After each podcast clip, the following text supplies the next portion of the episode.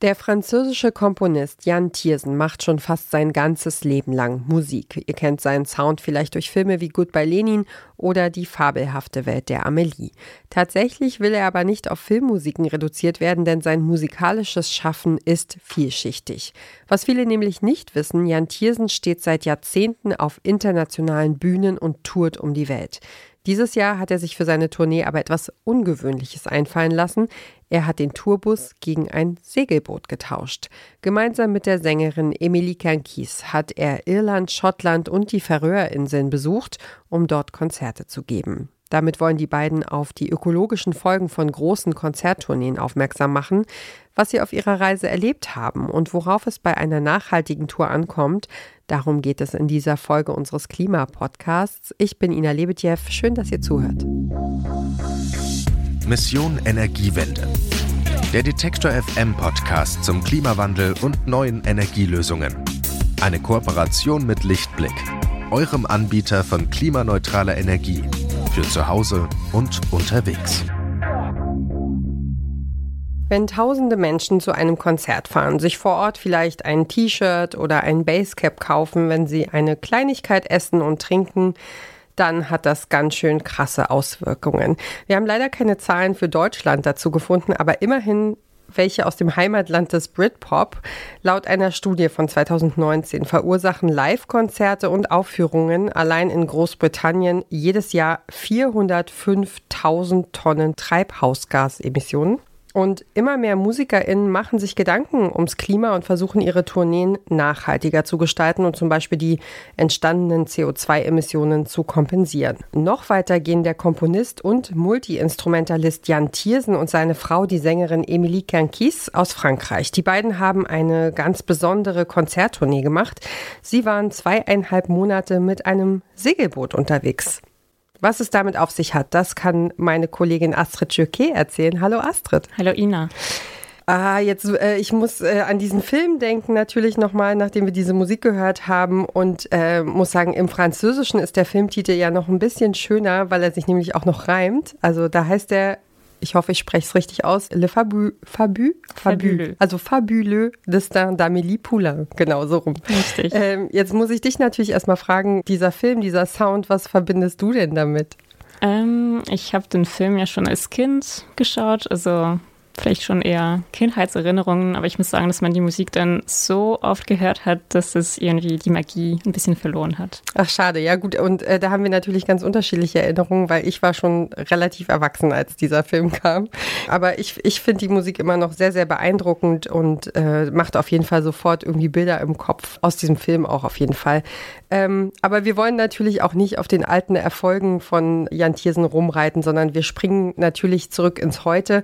Äh, ich habe schon gesagt, Emilie Kenkis und Jan Thiersen, die waren zusammen mit dem Segelboot auf Tour. Wo genau waren die denn da eigentlich unterwegs? Kannst du ein bisschen mehr über diese Tour erzählen?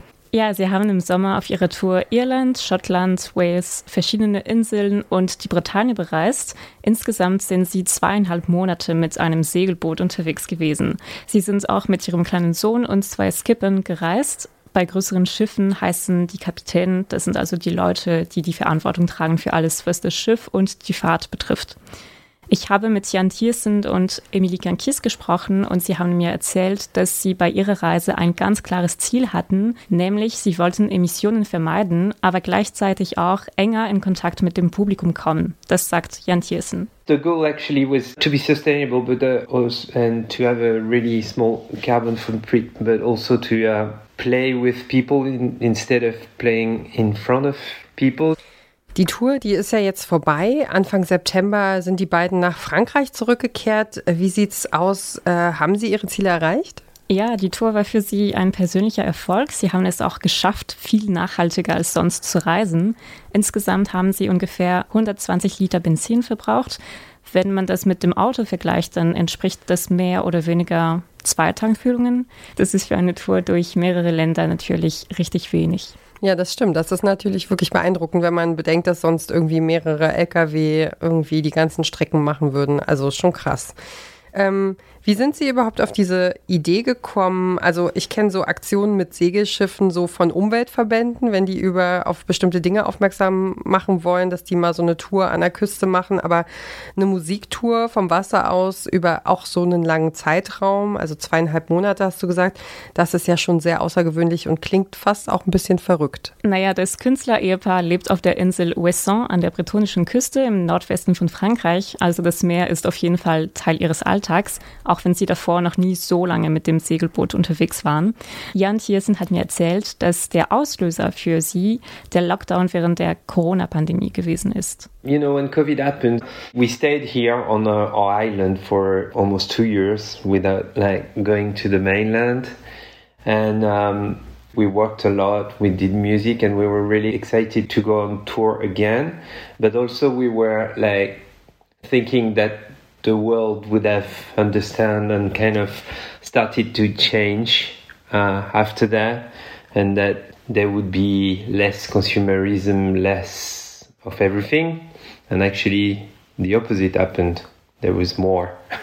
and so it felt really wrong and completely from another time to carry on and to tour and to see that the you know venues were like booked and people were rushing to travel the world and all of that. So it, it was a bit weird and we thought that it wasn't right and we tried to figure out what we could do to tour differently and also to try to live things and to enjoy life on uh, every minute and to share stuff and I I, thought as well, you know, I love music, and the goal of all of that is to create music, to play music, and to share it with people. And it's not to be part of like consumerism and to sell stuff, but more to share it. Jan Thiersen und Emilie Kankis dachten eben, dass sich mit der Corona-Pandemie unsere Konsumgewohnheiten verändert hätten. So war es aber nicht. Äh, und sie konnten die übliche Art von Tourneen nicht mehr aushalten. Sie wollten sich Zeit nehmen und sich viel mehr mit ihrem Publikum verbinden. Das hat sich zum Beispiel angeboten, als die beiden ein Kinokonzert gegeben haben. When we play in small venues, bars, or even like we play in Liverpool, we play in a, a shared house. house. Uh, then you know proximity with the audience is really close. And even for the music we did on the film we were sitting with the audience. Uh, so then it you know break the barrier that we have sometimes being performing on stage and then you know the audience being in, the venue. So it's yeah it's been really uh, lots of good conversation and yeah also it's super easy for people to get in touch with us because they can they know how to begin the chat with us. They are like how how was the wind or how was the sailing? And so everything is easier like to begin with Auf der Tour mit dem Segelschiff haben Jan Thiersen und Emilie Kankis kleine Konzerte veranstaltet, teilweise auch in Privathäusern. Das hat eine ganz besondere Nähe zum Publikum geschaffen und dadurch war es auch viel einfacher, miteinander ins Gespräch zu kommen. Fans konnten einfach fragen, wie die Segelfahrt gewesen war. Cool. Ja, das hat man ja sonst als Fan auch nicht, ne? Dass man also sozusagen seinen Künstler mehr oder weniger zum Anfassen und sich miteinander unterhalten hat. Das ist ja was ganz Besonderes auf jeden Fall. Genau, und ihr Ziel war es auch, Leute mit keltischer Kultur zusammenzubringen also wie gesagt eben Irland, Schottland, Wales, die Bretagne.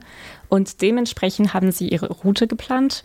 Auch die keltischen Sprachen haben bei der Tournee eine Rolle gespielt. Das hat mir Emily Kankis gesagt. We are lucky enough here in Celtic countries to still have a bit of memory of the languages of our ancestors. So people learn it or relearn it or even keep uh, talking it. Emilie Kankis kommt selbst aus der Bretagne und sie singt auf Bretonisch, was ja eine keltische Sprache ist. Ja, lass uns doch mal einen Eindruck gewinnen und vielleicht mal in eins der Lieder reinhören.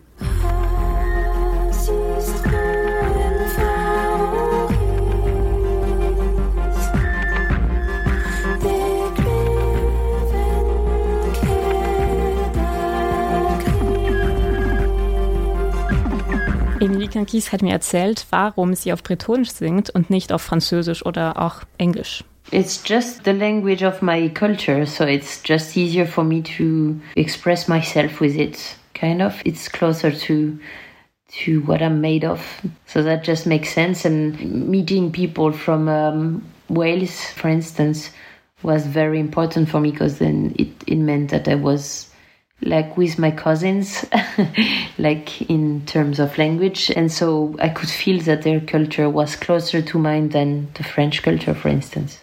Emilie Kankis kommt, wie gesagt, aus der Bretagne. Die Sprache ist Teil ihrer Kultur und deswegen ist es für sie leichter, sich in dieser Sprache auszudrücken. Sie hat sich dann in Wales zum Beispiel näher zu den Leuten gefühlt, weil sie das Gefühl hatte, dass sie durch die Sprache verwandt waren. Die keltische Kultur war allgegenwärtig auf dieser Tour, sogar der Name des Segelboots Ninog kommt auch aus der Bretagne. Ja, klingt auf jeden Fall nach einem wirklich, wie sagt man so schön, neudeutsch Purpose, den Sie da dabei hatten bei dem Konzert oder bei dieser Reise. Ähm, jetzt hast du auch ein bisschen was von der Idee und der Vision erzählt, die hinter dieser Tour mit dem Segelschiff steckt.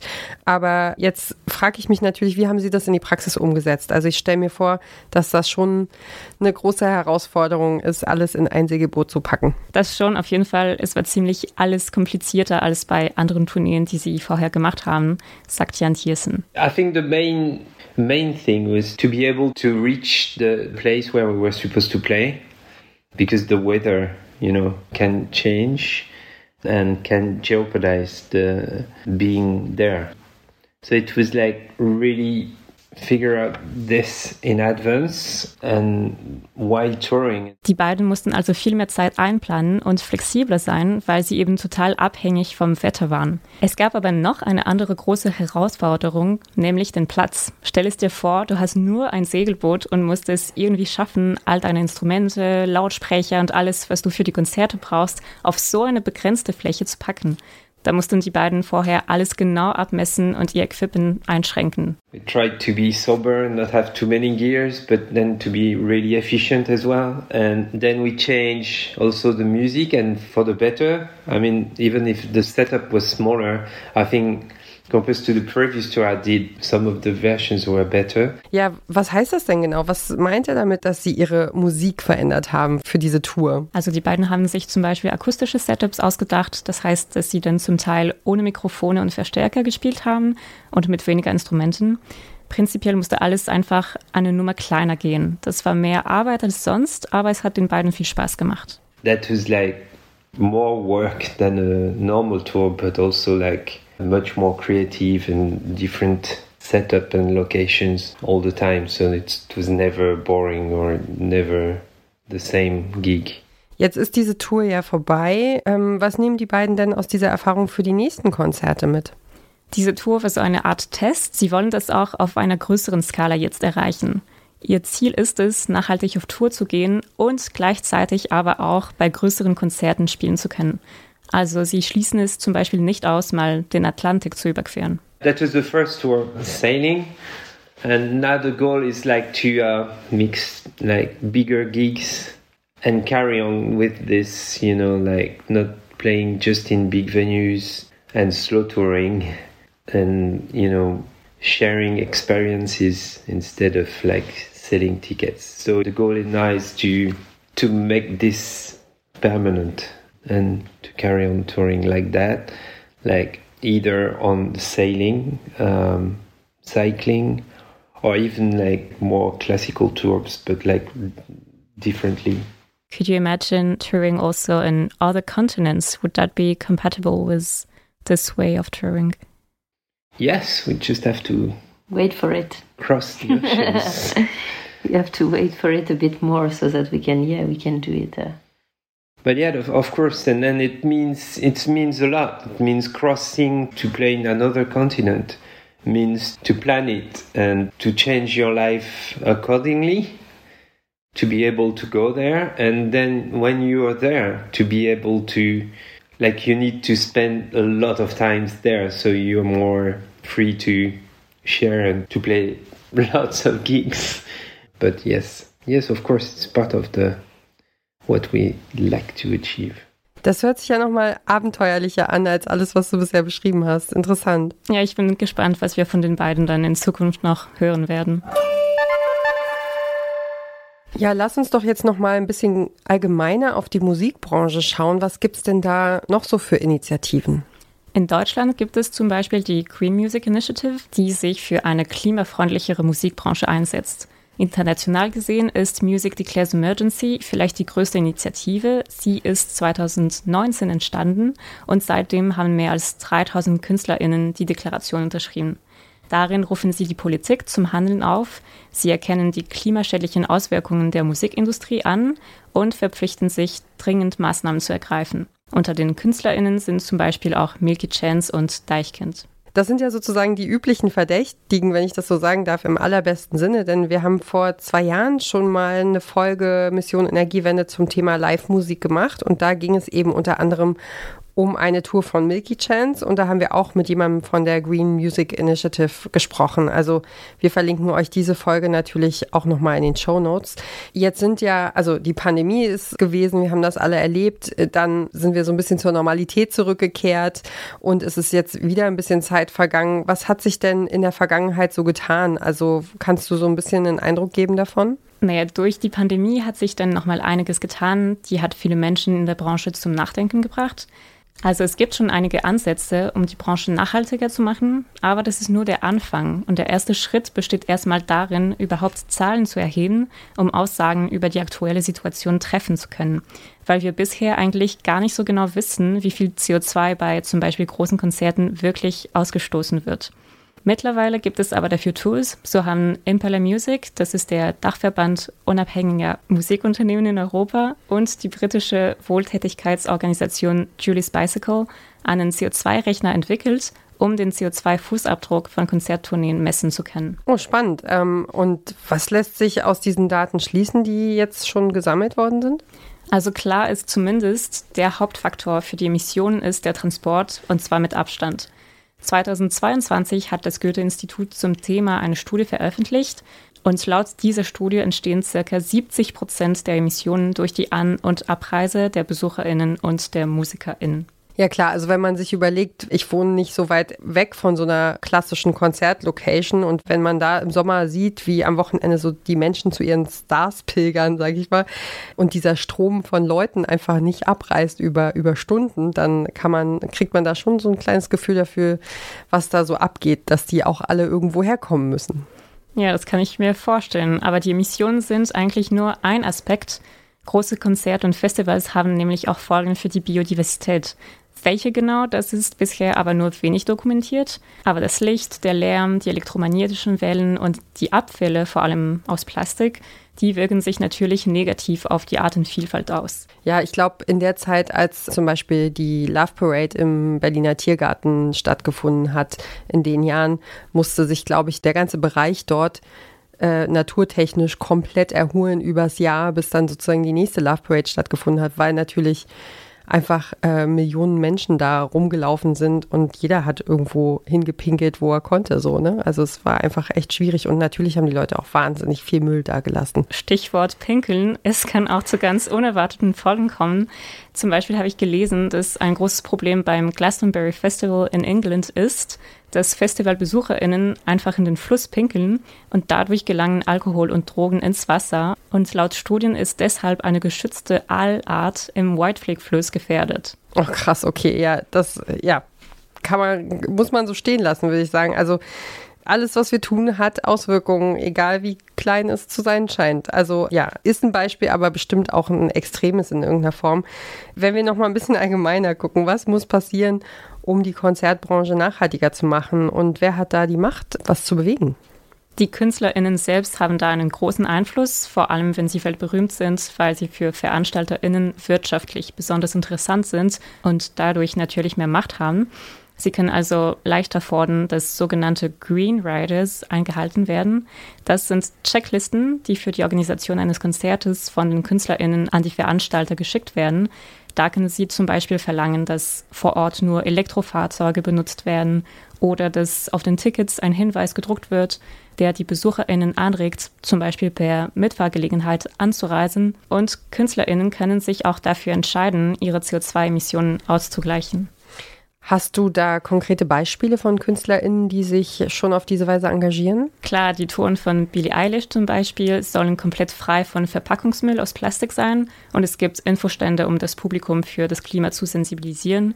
Ein weiteres bekanntes Beispiel ist Coldplay. 2019 hat die Band ihre Welttournee abgesagt bzw. verschoben, weil sie nicht mehr auf Tour gehen wollte, wenn sie das nicht klimaneutral hinbekommen würde. 2021 ist die Band dann doch wieder auf Tour gegangen. Klimaneutral ist Coldplay zwar noch nicht, ich glaube, dass sie immer noch mit 40 oder 50 Lkw-Ladungen reisen und KritikerInnen meinen auch, dass die Band das Fliegen überhaupt nicht in Frage gestellt hat. Aber bei ihrer neuen Tour Music of the Spheres hat die Band schon deutliche Fortschritte gemacht. Zum Beispiel erzeugen die Coldplay-Fans selbst Strom für das Konzert durch Tanzen oder Fahrradfahren. Okay, wie das? also Coldplay nutzt für die Shows einen wiederaufladbaren Akku, der wird durch die Tatzfläche und stromerzeugende Fahrräder aufgeladen. Okay, ich weiß nicht, ob ich das für eine große Spielerei oder eine tatsächliche kreative Lösung halten soll, aber klar, also gerade bei so riesigen Welttourneen muss es ja auch sehr herausfordernd sein, irgendwie nachhaltige Wege zu finden und einfach immer wieder in dieses Horn zu blasen, dass man was ändern möchte. Ja, und da komme ich nochmal zurück zu Jan Thiersen. Das hat er nämlich auch in unserem Interview angesprochen. Er sagt, dass KünstlerInnen da in eine Art Teufelskreis geraten. We realized as well that when we do large scale tour, um, then we have to go there to like if it's a bus, we have to rent the bus. Then we have like lots of expenses, and then you actually need to play in big venues to be able to finance the tour and it's kind of a vicious cycle. And then the ticket sale uh, will be the tickets will be more expensive because the show costs more and then you play in big venue. But if you're playing big venue then I don't know. That's, that's weird.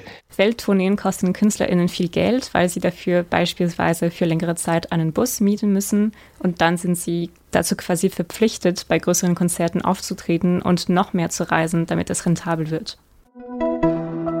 Eine kurze Unterbrechung für unseren Werbepartner. Euer Laptop läuft mit 100% Ökostrom, eure Heizung mit klimaneutraler Wärme, in der Garage lädt euer Auto und auf dem Dach erzeugt ihr euren eigenen Solarstrom. Klingt nach Zukunftsmusik, ist aber jetzt schon leicht zu haben. Bei Lichtblick bekommt ihr alles, was ihr für einen klimaneutralen Lebensstil braucht. Jetzt einfach wechseln zu Deutschlands größtem Ökostromanbieter. Du hast es ja vorhin schon mal angesprochen, äh, Music Declares Emergency, das habe ich mir mal angeguckt, weil es mich interessiert hat. Das ist also ein Zusammenschluss aus KünstlerInnen und anderen AkteurInnen aus der Musikbranche und die scheinen offenbar schon ein großes Bewusstsein zu haben dafür, was los ist. Ähm, die sagen, die Musikbranche ruft den Klimanotstand aus. Ja, eine der Forderungen von Music Declares Emergency ist zum Beispiel ein besonderes Ticket für MusikerInnen ins Leben zu rufen, das es ihnen erlauben würde, günstiger mit der Bahn fahren zu können. Dann würde man wahrscheinlich mit der Technik am Veranstaltungsort arbeiten oder sehr kleine akustische Konzerte spielen. Ja, also wenn du sagst, diese Konzerttournee mit dem Segelboot war schon extrem herausfordernd, dann möchte man sich mal vorstellen, dass irgendwie die KünstlerInnen einfach nur irgendwie ihre, ihren Gitarrenkoffer in der Hand haben und irgendwie ein Textbuch und das war's. Also das wäre natürlich auch wirklich eine krasse Veränderung im System sozusagen. Äh, was die An- und Abreise von BesucherInnen betrifft, habe ich äh, auch von Festivals gehört, die so Kombi-Tickets anbieten. Also da kann man dann beim Kauf einer Karte auch gleich mit den öffentlichen Verkehrsmitteln fahren, ohne ein zusätzliches Ticket kaufen zu müssen. Ähm, hast du da noch andere Ideen gehört dazu? Ja, genau, das ist eine beliebte Maßnahme und teilweise sind Festivals noch kreativer geworden. In Deutschland haben zum Beispiel die Green Music Initiative, die ich schon kurz erwähnt habe, und das Melt Festival, das findet in der Nähe von Dessau statt. Die haben einen Festival Hotelzug eingeführt. Der fährt die BesucherInnen hin und zurück und gleichzeitig dient er als Schlafplatz vor Ort. Man spart sich also das Herumtragen von Zelt und Gepäck und das kann Leute dazu überzeugen, doch mit der Bahn zu fahren. Ja, und das ist wahrscheinlich im Vergleich zu matschigen Füßen und Frieren im Zelt auch relativ luxuriös. Also ich stelle mir das jetzt ganz schön vor, so äh, wenn ich mich an so Nachtzugnächte auf Reisen erinnere. Das ist doch eigentlich ganz romantisch. Ähm, was ist denn jetzt auch äh, mit der Politik? Kann die für Konzerte Klimaschutzmaßnahmen vorgeben? Jein. Also da, wo Konzerte oder Festivals staatlich gefördert werden, da kann der Staat die Förderungen abhängig von Klimaschutzmaßnahmen machen. Aber bei den meisten Konzerten und Musikfestivals ist das nicht der Fall. Und einige VertreterInnen der Branche meinen auch, dass zuerst sensibilisiert werden soll, bevor man Leute zu Maßnahmen zwingt. Die Initiativen, die ich schon genannt habe, die zeigen, dass AkteurInnen der Branche sich jetzt schon zusammentun, um über nachhaltige Lösungen nachzudenken, ohne dass sie dazu gezwungen sind. Mittlerweile gibt es zum Beispiel auch Festivals, die nur vegetarische oder vegane Essensstände zulassen oder im Bereich Merchandising hat sich vieles getan und es werden faire T-Shirts oder Ökoschallplatten hergestellt. Und führen diese Maßnahmen wirklich dazu, die Branche grüner zu machen? Oder was meinst du, ist es eher Greenwashing? Welchen Eindruck hast du da? Naja, also die Gefahr, dass ein Teil der Maßnahmen eher Greenwashing ist, die besteht natürlich, aber ich glaube, dass es die Intention wirklich gibt, konkret etwas zu tun, um die gesamte Branche neu zu denken. Aber Emilie Kankis hatte da einen interessanten Gedanken, als ich sie gefragt habe, ob sie sich einer Initiative wie Music Declares Emergency anschließen würde. If I may say that, sometimes engagement can be seen as a bit as a marketing thing, and uh, sometimes it's falling into the system. To make it very loud. And I think that the artists that are the most interesting are the ones that are trying to really make things in their everyday lives rather than the ones that signs papers to say they are part of a group that are speaking out loud. Ja, das ist also ein Plädoyer für die leisen Töne, würde ich sagen. Ähm, was bleibt denn für dich von deiner Recherche? Was ist dein Fazit zu dem Thema, mit dem du dich jetzt beschäftigt hast? Also ich habe gelernt, Tourneen machen bei den meisten Bands mehr als 70 Prozent der Einnahmen aus. Wenn wir MusikerInnen unterstützen und gleichzeitig aufs Klima achten wollen, dann sollten wir uns an Bands und KünstlerInnen halten, für die das selbst auch ein Thema ist. Und auf kleinere Konzerte in der Nähe gehen, Fahrgemeinschaften bilden, auf so besondere Touren achten, wie die von Jan Thiersen und Emilie Kankis. Meine Kollegin Astrid Jürke hat sich für uns angeschaut, wie Konzerttourneen nachhaltiger werden können. Dafür hat sie mit den französischen KünstlerInnen Jan Thiersen und Emilie Kankis gesprochen, die im Sommer mit dem Segelboot auf Tour gegangen sind. Astrid, vielen Dank für das Gespräch und für deine Recherche. Sehr gerne, danke dir. Ja, das war Mission Energiewende für diese Woche. Wir nehmen natürlich gern Ideen, Anregungen und euer Feedback entgegen. Schickt das einfach per Mail an klima.detektor.fm. Und natürlich freuen wir uns, wenn ihr uns liked und shared und äh, unsere Folgen weiterteilt an Menschen, die sich dafür interessieren könnten. Es hilft auch eine Person, die ähm, ja, die das auch spannend finden könnte. So können wir nämlich einfach besser gefunden und entdeckt werden und ähm, das hilft unserem Podcast sehr. Ansonsten natürlich vielen Dank fürs Dranbleiben. Ich bin Ina Lebetjew. Macht's gut. Wir hören uns nächste Woche. Tschüss. Mission Energiewende. Der Detektor FM Podcast zum Klimawandel und neuen Energielösungen. Eine Kooperation mit Lichtblick, eurem Anbieter von klimaneutraler Energie für zu Hause und unterwegs.